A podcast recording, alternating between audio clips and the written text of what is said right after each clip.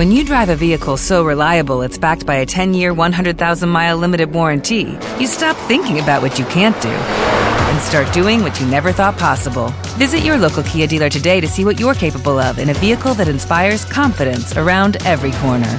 Kia, movement that inspires. Call 800 333 4KIA for details. Always drive safely. Limited inventory available. Warranties include 10 year 100,000 mile powertrain and 5 year 60,000 mile basic. Warranties are limited. See retailer for details. 85 Los últimos preparativos. Norte de África, campamento general romano en las proximidades de Zama, 18 de octubre del 202 a.C. El procónsul caminaba entre sus tropas en silencio, conocedor de que todos sus legionarios observaban sus movimientos con extraordinaria atención. La batalla definitiva iba a tener lugar en pocos días, quizás en pocas horas, y la expectación creciente entre los soldados se concentraba en la figura de su general.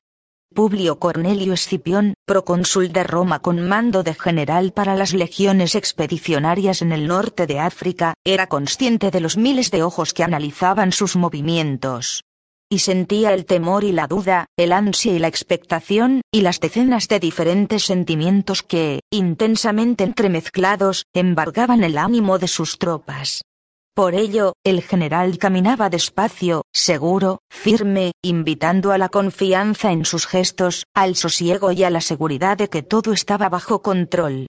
Ante ellos, después de casi tres años de campaña en África y después de 16 años de guerra o, lo que era más importante para aquellos legionarios, 14 años después de la derrota de Canae, tenían al fin su oportunidad contra el ejército de Aníbal. La noticia, no por esperada, había dejado de ser recibida con gran sobresalto. Aníbal el Invencible, conquistador de ciudades, que había atravesado los Pirineos, él, Ródano, los Alpes y asolado durante años Italia, Aníbal, el destructor de decenas de legiones romanas, el verdugo de cónsules y procónsules, y decenas de senadores y tribunos, Aníbal, el mayor enemigo de Roma, estaba allí. De nuevo. La historia se repetía. La mayoría de los legionarios al mando del procónsul ya se habían enfrentado al general cartaginés, y habían sido derrotados. Y de nuevo Aníbal se cruzaba en su camino. El recuerdo de Locri, con la retirada del general púnico, animaba un poco sus corazones, pero todos sabían que en África los extranjeros eran ellos y que Aníbal no se mostraría tan cauteloso en su patria. Todos sabían que lo de Locri no se repetiría y que Aníbal no se desvanecería entre la bruma de un amanecer extraño. No, Aníbal no se retiraría, no, sino que plantaría cara en una batalla feroz, cruenta, inmisericorde. Sí, Publio percibía el temor en sus hombres. Todo se repetía igual que hace catorce años con dos diferencias. El general al mando de los romanos era otro y ahora se encontraban en África. Por eso los legionarios no quitaban la mirada de su general en jefe. Sería este nuevo general más astuto, más valiente, más inteligente que Aníbal. ¿Será este general el primero con el que consigan la victoria frente a Aníbal? Estaba a punto de amanecer y, sin embargo, hacía calor pese a ser entrado el mes de octubre. Publio se detuvo en un puesto de guardia y pidió agua a uno de los legionarios.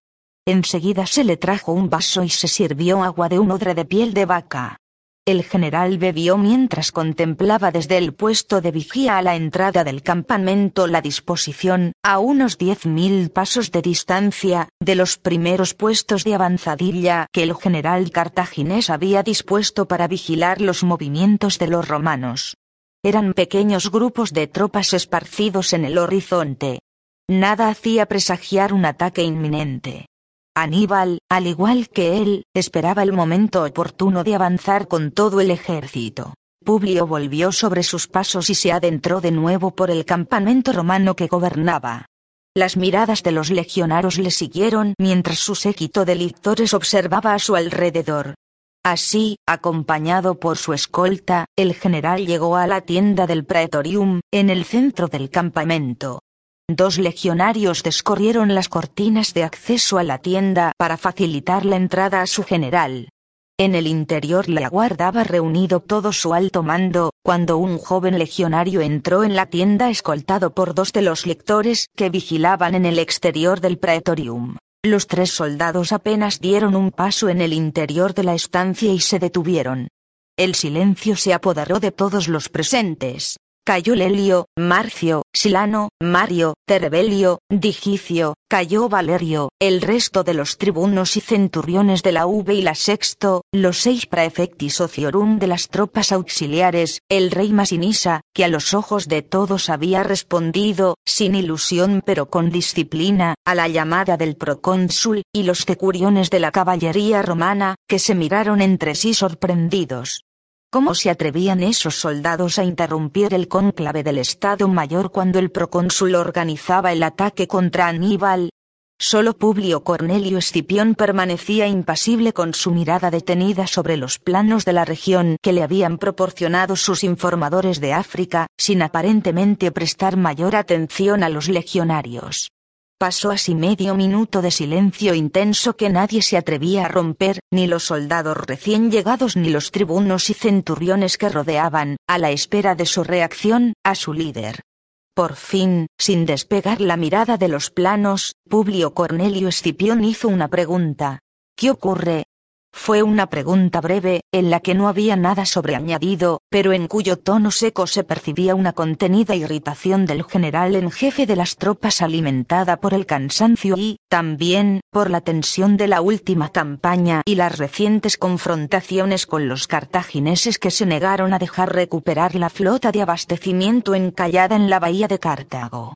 Un tono que, junto con esas dos palabras, dejaba entrever a los legionarios que más les valía que tuvieran una muy buena excusa para interrumpirle esa mañana. Una excusa como que un incendio estaba devastando el campamento que el general cartaginés había lanzado un ataque por sorpresa aprovechando la endeble luz del alba.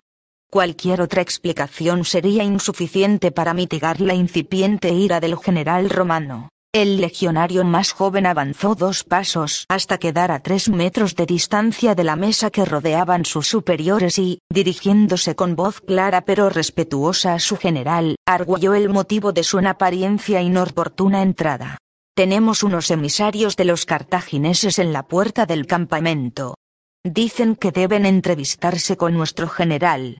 Les hemos dejado pasar desarmados y les hemos dicho que tenían que esperar, a lo que han respondido que traían un mensaje urgente de Aníbal para el procónsul. Les hemos insistido en que aún así tenían que esperar. Entonces nos han dicho que Aníbal solicitaba una entrevista personal con Publio Cornelio Escipión, general en jefe de las tropas romanas en África, y que necesitaban llevar una respuesta a Aníbal esta misma mañana. Hemos dudado, mi general, y hemos pensado que lo mejor era comunicar el mensaje inmediatamente para que se decida si hay que transmitir respuesta rápida o no. El legionario inspiró aire una vez terminada su explicación y se retiró dos pasos atrás hasta quedar en línea con los otros dos soldados que habían custodiado su entrada en el praetorium. El procónsul de Roma, que había escuchado la explicación del legionario sin levantar la mirada del plano que estaba consultando y sobre el que se había permitido hacer un par de marcas en diferentes lugares mientras escuchaba al soldado, levantó por fin la mirada y exhaló un profundo suspiro. Por un momento había temido seriamente que algún desastre realmente grave hubiera acontecido, algo que desbaratara sus planes. Pero no era así. Aníbal deseaba hablar con él. Aníbal, el general invicto del imperio cartaginés, la joya del poder militar del norte de África, el general que había derrotado en sucesivos combates a los romanos y que había eliminado de la faz de la tierra a más de una docena de legiones de Roma, deseaba, por primera vez, entrevistarse con un general romano. Inaudito. Legionario, has hecho bien en transmitir este mensaje. Regresa a donde están esos emisarios de Aníbal y diles que esperen. En breve les daré una respuesta que llevar a su general. Sí, mi general, dijo, y salió de la tienda. Los tribunos que rodeaban a Publio Cornelio Escipión esperaron una señal del procónsul para hablar. ¿Y bien? preguntó Publio. ¿Qué creéis que debemos hacer? Lelio, como oficial de mayor edad, incluido el propio procónsul, el lugarteniente del general, el único entre los presentes que le conocía desde su primera batalla en suelo italiano, que lo había acompañado en sus campañas en Hispania y con quien más batallas victoriosas y momentos difíciles había compartido, fue el primero en dar su parecer. Puede ser una trampa, Puede que no y que Aníbal desee realmente entablar conversaciones y, si así fuera, lo más posible es que desee negociar un posible tratado de paz. Pero puede ser una trampa para que, o bien pensemos que están pensando en la paz más que en la guerra, para que así nos relajemos y luego atacarnos por sorpresa, o bien, pero Lelio no concluyó su frase. Dudó. ¿O bien? preguntó Publio o bien es una trampa que persigue el asesinato de nuestro procónsul. Con Aníbal, cualquier cosa es posible. Los demás oficiales, animados por la intervención del Helio, aportaron sus opiniones. Marcio, Silano y Mario se inclinaban por la idea de que se trataba de una maniobra de distracción, mientras que Terrebelio, Digicio y Valerio estaban persuadidos de que era una conspiración para asesinar al general romano que tanto temían los cartagineses. Bien, habló de nuevo Publio tras escucharlos a todos. Lelio ha resumido con claridad las opciones.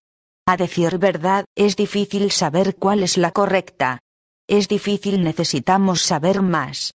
Que den orden de traer a esos emisarios. Lo mejor será saber de su boca qué es lo que exactamente entiende Aníbal por una entrevista, las condiciones de ese posible encuentro. Cayó Valerio salió de la tienda y se le escuchó dar las órdenes oportunas.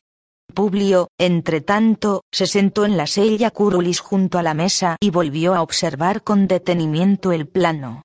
Señaló las marcas que había trazado sobre el mapa y preguntó a Lelio directamente. ¿Cuál de estas dos colinas crees mejor para un ataque con la caballería númida? El joven legionario que había interrumpido el cónclave del Estado Mayor en el Praetorium, tras atravesar las interminables hileras de tiendas del campamento romano, llegó a la puerta pretoria de la empalizada que protegía al ejército acampado en África. Allí estaban los tres emisarios cartagineses. Eran hombres altos y robustos, de tez oscura.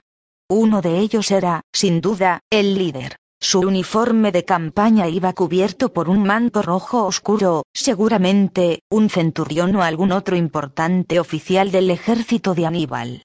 El legionario se dirigió directamente a este hombre. Seguidme. Los cartagineses asintieron en silencio y caminaron siguiendo los pasos del legionario. Unos quince soldados romanos escoltaron a los emisarios púnicos en su recorrido por el campamento. La voz de que Aníbal deseaba entrevistarse con el procónsul ya había corrido por todos los rincones del cuartel. Era un acontecimiento que suscitaba sorpresa y curiosidad, y también un cierto orgullo, ya que nunca antes Aníbal había considerado importante entrevistarse con ningún otro cónsul o procónsul de Roma. Algo estaba cambiando, también había miedo. Muchos de aquellos soldados que ahora veían pasar la comitiva cartaginesa de emisarios de Aníbal habían formado parte de las legiones arrasadas por el cartaginés en Italia. Muchos de esos soldados habían sido ya derrotados por Aníbal y saber que el general cartaginés, al mando de un poderoso ejército, se encontraba a apenas unas millas de distancia, no les resultaba nada tranquilizador. Pero precisamente por eso habían venido. Los soldados de las legiones V y Sexto estaban allí precisamente por eso, para vengarse, para luchar, para vencer y Locri, pensaban, en Locri los cartagineses se esfumaron, se retiraron. Los tres mensajeros de Aníbal entraron en la tienda del procónsul. Cualquier emisario en son de paz es bien recibido en este campamento. Decid esto a vuestro general cuando regreséis, les dijo Publio con estudiada seguridad. Y ahora decidme, ¿qué es lo que exactamente propone Aníbal, vuestro general? El oficial cartaginés al mando se adelantó un paso y transmitió el mensaje de Aníbal. Aníbal Barca, general en jefe de las tropas de Cartago, desea una entrevista con el procónsul de Roma, Publio Cornelio Escipión, en un lugar conveniente claramente visible para ambos ejércitos desde la distancia. Mi comandante propone que la entrevista tenga lugar mañana al amanecer, pero está dispuesto a considerar otras opciones. También propone que el encuentro sea entre el procónsul y él mismo a solas, con la única presencia de los intérpretes. Y guardó silencio. Lelio, Masinisa y el resto de los tribunos y oficiales romanos volvieron sus miradas sobre Escipión. Este no lo dudó e inmediatamente dio respuesta al mensaje. Bien, oficial, dile a tu general que Publio Cornelio Escipión, en calidad de procónsul de Roma, acudirá a esta entrevista con Aníbal Barca, general en jefe del ejército cartaginés, mañana al amanecer. Para ello propongo que ambos avancemos nuestras tropas a lo largo del día de hoy hasta quedar a unas seis o siete millas de distancia y que justo en el punto central de mayor altura, que sea visible desde ambos lados, nos reunamos. Yo acudiré escoltado por una turma de jinetes, treinta hombres a caballo y sugiero que él haga lo mismo. Una vez que estemos a 500 pasos de distancia el uno del otro, cada uno de nosotros abandonaremos nuestra escolta y solo acompañados por un intérprete nos encontraremos. ¿Has entendido bien este mensaje, oficial? Sí, y así lo transmitiré a Aníbal. Bien, y dirigiéndose a los legionarios que custodiaban a los emisarios cartagineses, que escolten a estos hombres hasta la entrada del campamento y hasta mil pasos de distancia. Que no se les moleste y que se les permita ir en paz sin sufrir daño alguno. Y que se les dé de beber y comer antes de partir, si lo desean. Tanto los soldados cartagineses como los legionarios se retiraron.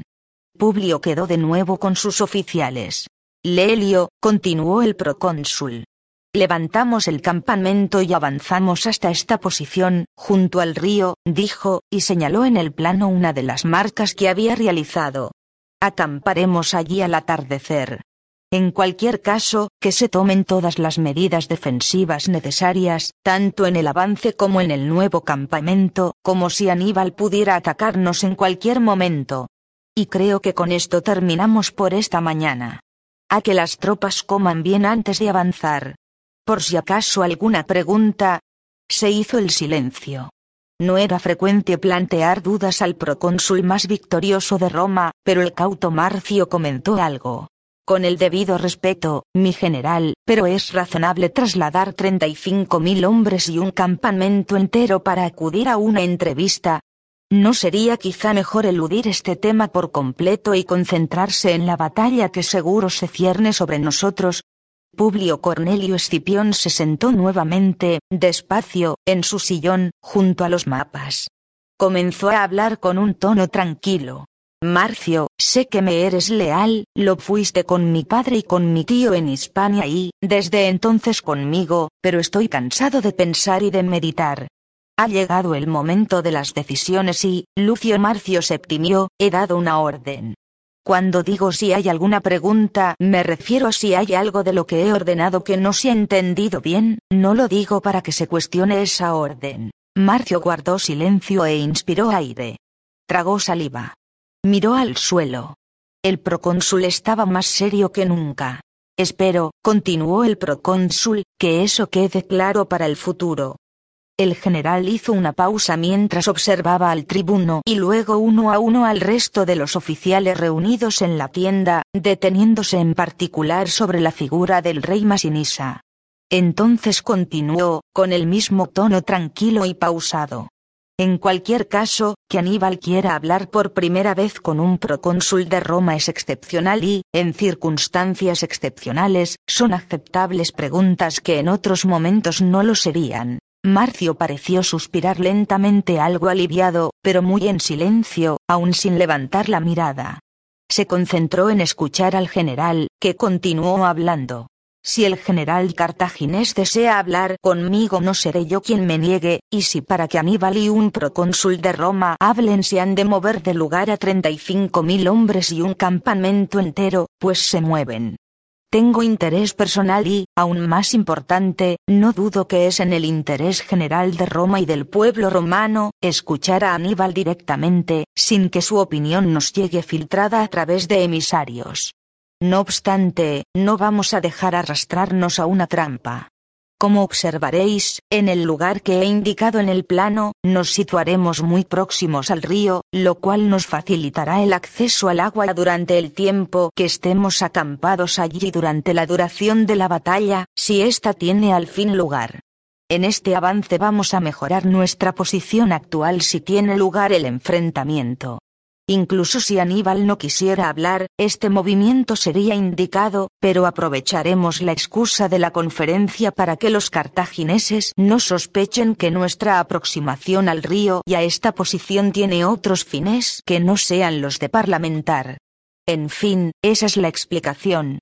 Como he dicho, no suelo extenderme tanto cuando doy una orden, pero esta vez quizás sea conveniente se levantó y volvió a dirigirse a todos los presentes. ¿Hay pues alguna pregunta? Esta vez el silencio fue completo. Marcio levantó la mirada del suelo pero ya no preguntó nada más. Todos los tribunos y el resto de, los oficiales y el rey Masinisa abandonaron la tienda. Todos a excepción de Cayo Lelio.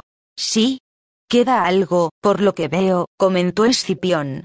Sí, se explicó Lelio, los dos exploradores que avanzaron para espiar el campamento cartaginés anoche han regresado hace una hora y están esperando para informar. ¿Les hago pasar?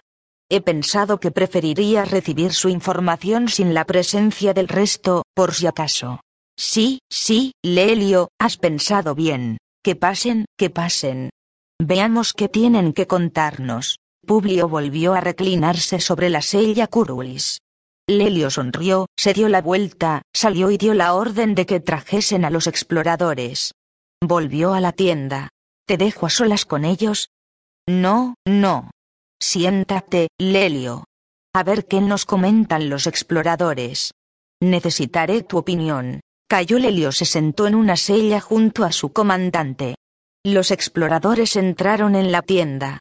Ya habían oído el rumor que se había extendido por el campamento romano.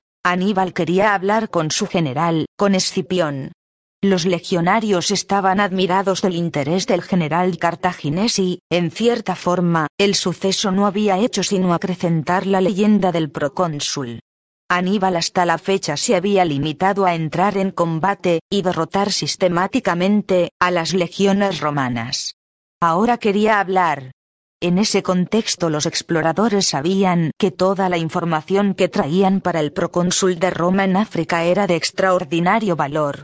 Se sentían importantes y también especiales por la confianza que el general había depositado en ellos.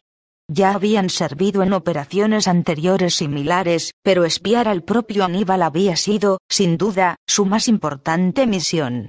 El primero, un legionario romano de la V seleccionado por Valerio, y el segundo, un itálico que se había distinguido en las campañas de Hispania por su valor y que el procónsul se había traído como voluntario para esta nueva aventura militar. Ambos tenían unos 25 años, pero por su experiencia pasada, eran de plena confianza. El legionario romano es el que comenzó la explicación de lo que habían visto. Mi general, el ejército cartaginés es numeroso, sin duda, mayor que el nuestro.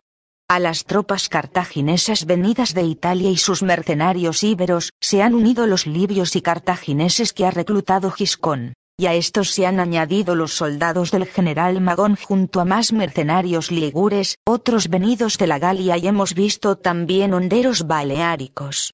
Tienen caballería cartaginesa inhumida en total calculo que serán unos 40.000. Publio y Lelio escuchaban en silencio.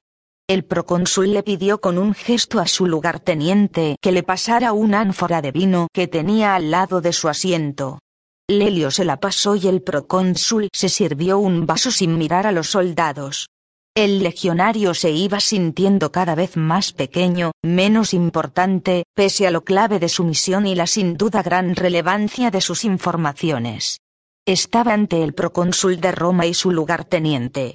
El procónsul apenas tendría tres o cuatro años más que el propio legionario, pero en su rostro se adivinaba la huella de innumerables batallas, del sufrimiento de una guerra prolongada en la que había visto parecer a su padre y a su tío. El soldado se daba cuenta de que solo de él dependía la victoria o la derrota y quizás el futuro de Roma. Prosiguió con su relato. Bien, nuestro ejército son unos 35.000 soldados, contando con los aliados. Soldado, sé cuántos legionarios y tropas aliadas tengo a mi cargo. Limítate a informar del ejército, o ejércitos, de Cartago, interrumpió el procónsul mirando el fondo de su copa. Por supuesto, sí, mi general, la caballería cartaginesa es escasa, inferior en número a la nuestra y, yo diría, que menos experta. Bien, comentó Lelio. No parecen noticias preocupantes. Un poco más de infantería pero les dominamos en la caballería. Al final nos saldrá bien eso de tener de aliado a Masinisa. Es un poco el mundo al revés. Publio levantó la mano y Lelio cayó en seco. Con frecuencia Lelio hablaba de más y esta habría sido una más de esas ocasiones. En cualquier otro, eso habría tenido alguna repercusión. Pero Publio volvía a ser indulgente con los deslices de su general. Eran infinitos años juntos, desde su primera batalla, en la que Lelio, por órdenes del padre de Publio, se cuidaba de que no le pasara nada al joven hijo del cónsul de las legiones, en la batalla junto al río Tesino. De algún modo todo aquello parecía tan lejano. Y la discusión de Baécula parecía haber quedado definitivamente enterrada tras varios años de campaña en África. Publio volvió a beber un sorbo de su copa. Lo que le preocupaba es que presentía que quedaban más cosas que los exploradores aún no habían contado. Había aprendido que los soldados se sentían intimidados por su presencia y siempre eran cautos cuando presentaban sus informes, especialmente con relación a las malas noticias. Las malas noticias siempre llegaban al final. Siempre. Inexorablemente. Y estaban por llegar. El procónsul dejó su copa en la mesa. Y bien, ¿algo más que decir, legionario? El soldado inspiró profundamente y continuó. Sí, mi general. Los cartagineses han traído elefantes consigo. Nuevos elefantes que han unido a los que ya tenían son muchos, mi general. Lelio iba a interpelar al legionario y preguntarle cuántos son muchos. ¿Veinte, treinta, cuarenta quizá? Pero el soldado anticipó la respuesta. Hemos contado hasta ochenta elefantes, dijo, y cayó y se quedó mirando al suelo. Lelio levantó las cejas en señal de sorpresa. Ochenta elefantes. Nunca antes habían juntado tantos elefantes los cartagineses. Nunca antes se había combatido contra tantos elefantes. Al menos no en esa guerra. Esto era grave, muy grave. Aunque tuvieran mayor caballería, los elefantes la contrarrestaban de largo. Si Aníbal lanzaba una carga inicial con 80 elefantes, podría destrozar a la infantería ligera de los bélites, a la primera línea de los Astati y quizás incluso la segunda de los príncipes. Si se salvaban los Triari como reserva ya sería un éxito. Luego Aníbal lanzaría su infantería sobre las desordenadas líneas romanas. No, el asunto pintaba mal tres ejércitos de cartagineses y mercenarios, superior en número a los romanos y ochenta elefantes. No podrían vencer solo con la caballería, ni aun con toda la ayuda de los cuatro mil jinetes que el rey Masinisa había traído para cumplir con su juramento de fidelidad a Escipión. El procónsul miró fijamente al legionario y, sin inmutarse ante la información recibida, con una inmensa paciencia, volvió a preguntar. ¿Algo más que informar? El legionario, sin levantar la mirada, negó con la cabeza al tiempo que respondía. No, mi general, eso es todo. El procónsul volvió entonces sus ojos sobre el itálico. Este también miró al suelo. Había algo extraño en el gesto, pero el general no sabía bien qué era exactamente.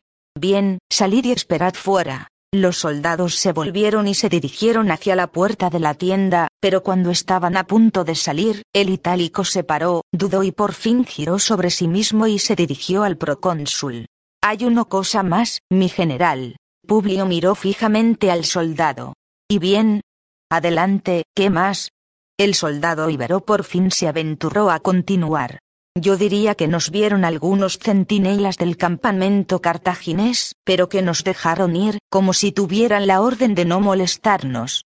Es solo una sensación. No tengo nada para probar lo que digo y mi compañero no está seguro, por eso no lo hemos comentado antes, pero pese a todo yo quería decirlo. ¿Cuánto tiempo llevas al servicio de Roma, soldado? Seis años. Casi siete, mi general, desde sus campañas en Hispania. Sí, así es. Y siempre has servido bien como explorador, concluyó Publio. Has hecho bien en comentar tus sensaciones. A veces la intuición es tan importante como la información cierta. Podéis marchar. Habéis hecho bien vuestro trabajo. Uno de los lectores os conducirá a una tienda. Allí esperaréis nuevas instrucciones. Una vez solos, Publio y Lelio prosiguieron dialogando y compartiendo vino. Estos dos hombres deben permanecer aislados. El resto del ejército no debe conocer nada de los elefantes, o al menos el número exacto, hasta que yo lo decida. ¿Está claro? Por supuesto. Me ocuparé de ello. Los legionarios esperan encontrar elefantes, continuó explicándose Publio, pero no esperan ese número. Ochenta elefantes. Eso puede infundir temor en el ejército y eso es lo primero que debemos evitar. Aníbal habrá dado orden de que no se moleste a los posibles exploradores que enviáramos. Quiere que se sepa, quiere que nuestras tropas sepan el enorme número de elefantes que ha reunido para la guerra. Sí, Lelio, seguramente ese es su objetivo. Nos paga con la misma moneda.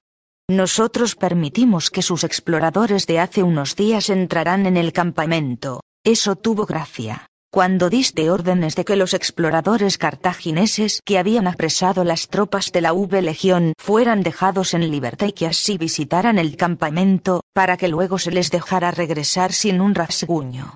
Sí, en cierta forma nos paga igual, pero no exactamente.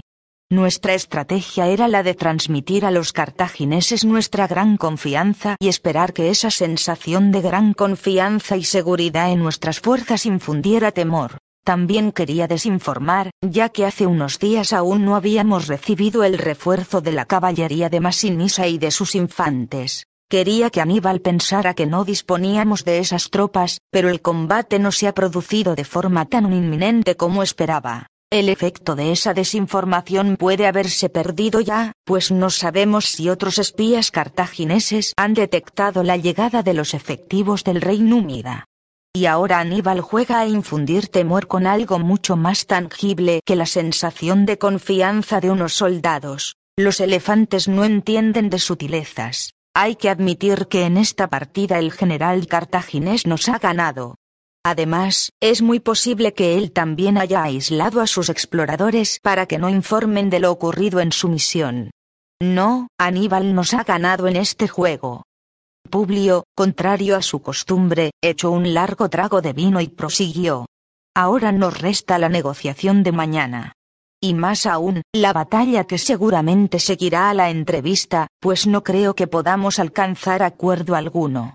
Es ahí, al final de todas las cosas, donde tenemos que ganar y ahí al final estarán los ochenta elefantes y sus tres ejércitos, el de Cartago y Libia de Giscón, el de los mercenarios de Magón y el de los veteranos de Italia de Aníbal. Y allí estaremos nosotros, Lelio, no lo olvides, allí estaremos nosotros. Sin duda. Allí estaremos todos, con las legiones malditas, las tropas auxiliares, los voluntarios, la caballería de Roma y la que reclutaste en Siracusa poniendo rojo de ira a Catón, y Lelio soltó una pequeña risa, y las tropas del rey Masinisa. Y todos bajo tu mando. Y siguiendo tus órdenes venceremos a Aníbal. Aunque. Aunque qué. Aunque hay que reconocer que no nos habrían venido nada mal esos refuerzos que traía el cónsul Tiberio Claudio Nerón. Ya sé, ya sé, dijo rápidamente Lelio viendo la mirada seria de Publio, que a fin de cuentas venían enviados por Catón y que Catón nunca haría nada por ayudarte si no fuera para un objetivo superior que desconozco, pero, qué sé yo. Con esos elefantes, yo me habría alegrado si esas tropas estuvieran ahora aquí y no junto con las cincuenta quinquerremes que se hundieron en el mar. Bueno, Neptuno no quiso que llegaran, dijo Publio, y fue él quien en ese momento sonrió levemente, de forma un poco malévola. En fin, quizá fuera el deseo de Neptuno y es curioso, porque siempre te fue propicio. Y quizá lo siga siendo, quizá lo siga siendo. sin esas tropas, si vencemos, el triunfo será nuestro, no de Catón y su jauría de senadores ambiciosos y cobardes. Y, desde luego, ya no estará allí Quinto Fabio Máximo para negárnoslo. Eso seguro. Bebamos a la salud del viejo augur, Princeps Senatus, y todo lo demás. Bebamos. Y bebieron, pero aquí Publio ya solo tomó un sorbo, un poco por moderarse, un poco por superstición. No pensaba que beber celebrando la muerte de un ex cónsul de Roma fuera algo que trajera buena suerte. Incluso si ese ex cónsul era el que había sido su declarado enemigo durante años y años enemigo de su padre, de su tío y luego acérrimo látigo y oposición de todos sus proyectos. Bueno, pero dejemos de hablar de política, dijo Lelio. Ya sabes que yo de política prefiero no hablar. En fin, en cualquier caso, como bien decías, allí estaremos y allí lucharemos y bajo tus órdenes venceremos. Como en tantas otras ocasiones. Lelio, se agradece tu infinita confianza, pero me pregunto si no será que el vino te anima quizá ya algo en exceso. Sí, eso es posible. Pero no dudo en que, nuevamente, nos llevarás a la victoria, como en otras ocasiones. Insisto, no tengo ni idea de cómo lo harás porque a mí no se me ocurre la forma de resolver este problema de elefantes y tres ejércitos combinados, pero bebo tranquilo porque sé que, o bien ya sabes cómo hacerlo, o bien se te ocurrirá algo esta noche. Oh. Oh. Preguntó Publio entre divertido e intrigado por las elucubraciones de su fiel y veterano tribuno. O será una batalla hermosa y una compañía inmejorable para morir, dijo Lelio, y alzó su copa. A lo que el procónsul respondió con una sonrisa y levantando la suya. Por la victoria o la muerte. Lo que los dioses nos concedan, exclamó Escipión, Así cayó Lelio, el oficial más veterano de las tropas romanas expedicionarias en África, y el joven general en jefe, procónsul de Roma, Publio Cornelio Escipión, al abrigo de aquella tienda de campaña y de la amistad que les unía, forjada en decenas de batallas y que había superado la intriga y la traición, celebraron lo que debía ser la futura victoria o la próxima muerte de ambos frente al mayor enemigo de Roma. Aníbal Barca ya estaba allí, ya estaba allí con todo su ejército. Y Zama no sería Locri. No lo sería. Y los dos lo sabían. Claro que, continuó Publio después de dejar su copa a un lado, en el suelo, siempre nos queda la posibilidad de Útica. Útica. inquirió Lelio intrigado. Sí, si la batalla va mal, siempre pensé que podríamos replegarnos hacia Útica y hacernos fuertes allí hasta que Roma tuviera a bien enviarnos ayuda, aclaró el procónsul. De pronto, Lelio abrió los ojos de par en par. Por eso insistías tanto en el maldito asedio de Útica, para tener un refugio, por eso era. Lelio dio una palmada con su mano derecha en su muslo. Y pensar que todos creíamos que te empecinabas en el asedio por demostrar a las legiones V y Sexto que había que acabar lo que se empieza. Bueno, respondió Publio, en parte era eso, pero lo esencial, lo estratégico, era tener un lugar adecuado donde refugiarse para resistir si Aníbal sale tras nosotros. Aníbal no se detendría en una mera fortificación improvisada como la que llamasteis todos Castra Cornelia, como hicieron Sifax y Giscón. Por eso ordenaste que se reconstruyeran las murallas y las puertas de Útica.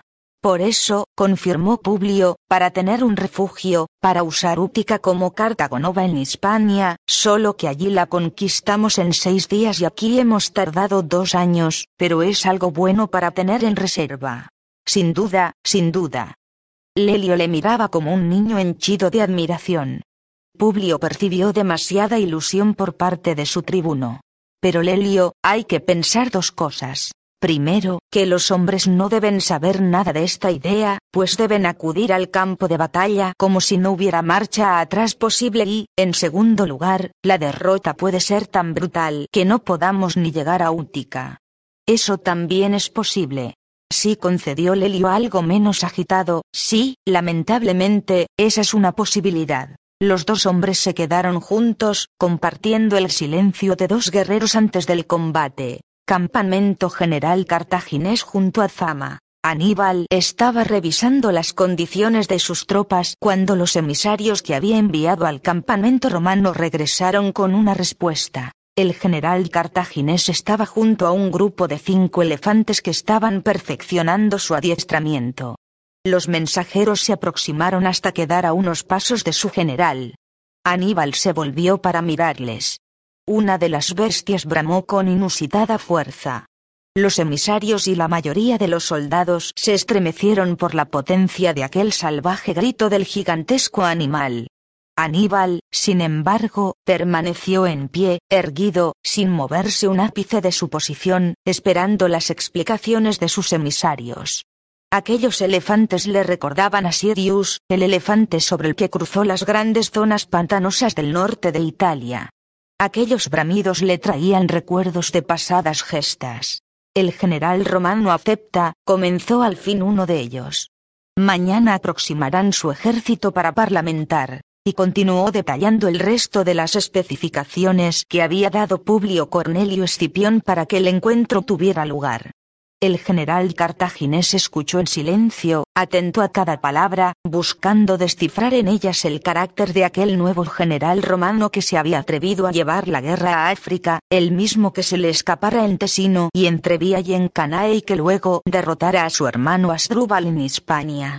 Parecía que al fin los romanos habían dado con un general diferente, la entrevista, si bien pudiera ser que no valiera para conseguir evitar la batalla, sobre todo a la luz del poco margen que el Senado de Cartago le había dado para negociar, resultaría al menos un debate interesante. Uno de los elefantes volvió a rugir con fuerza. Aníbal se alegró, mientras sus propios soldados se estremecían. Ese temor, ese tremendo miedo que inspiraban aquellas bestias podría decidir la batalla final. Debería hacerlo. Y si no, claro, como en tantas otras batallas, lo harían sus veteranos. Tenía varias armas y las pensaba utilizar todas. Campamento General Romano. Aquel mismo día, por la tarde, tanto las tropas romanas como cartaginesas avanzaron sus posiciones según lo acordado. Publio dirigió sus legiones y las tropas de Masinisa hasta llegar junto a Naragara, situando el campamento próximo al río que por allí transcurría. Aníbal emplazó su campamento a cuatro millas de distancia, en lo alto de una colina, en una excelente posición, pero algo lejano del suministro de agua que proporcionaba el río. Publio supervisó personalmente el asentamiento del nuevo campamento. Caminaba entre sus tropas siempre seguido por los lectores de su escolta. Estos le habían ofrecido un caballo, pero el procónsul, fiel a su costumbre, prefirió desplazarse andando entre sus tropas. Era un pequeño esfuerzo adicional, un poco de cansancio extraordinario al tener que desplazarse de una punta a otra del campamento en varias ocasiones, pero era un agotamiento que lo aproximaba a sus soldados. Los legionarios veían a su general en jefe sudando, dando órdenes, apreciando el trabajo bien hecho en las fortificaciones cuando así era o corrigiendo errores y defectos que debían subsanarse en otros momentos, y se sentían próximos a él. Cada soldado sabía que su general estaba allí, al mando de todos ellos, pero con todos ellos, no por encima, no sobre ellos. Y todos sentían, como el propio Cayo Lelio, que en aquella tierra extraña, con su mayor enemigo apenas a unas millas de distancia, al mando de un inmenso ejército, que su mejor aval para salir con vida de todo aquello era seguir al detalle las instrucciones de aquel general que tantas victorias había dado a Roma. Everybody in your crew identifies as either Big Mac Burger, McNuggets, or McCrispy Sandwich. But you're the filet fish Sandwich all day. That crispy fish, that savory tartar sauce, that melty cheese, that pillowy bun. Yeah, you get it. Every time. And if you love the filet of fish, right now you can catch two of the classics you love for just $6. Limited time only. Price and participation may vary. Cannot be combined with any other offer. Single item at regular price. Ba da ba ba ba.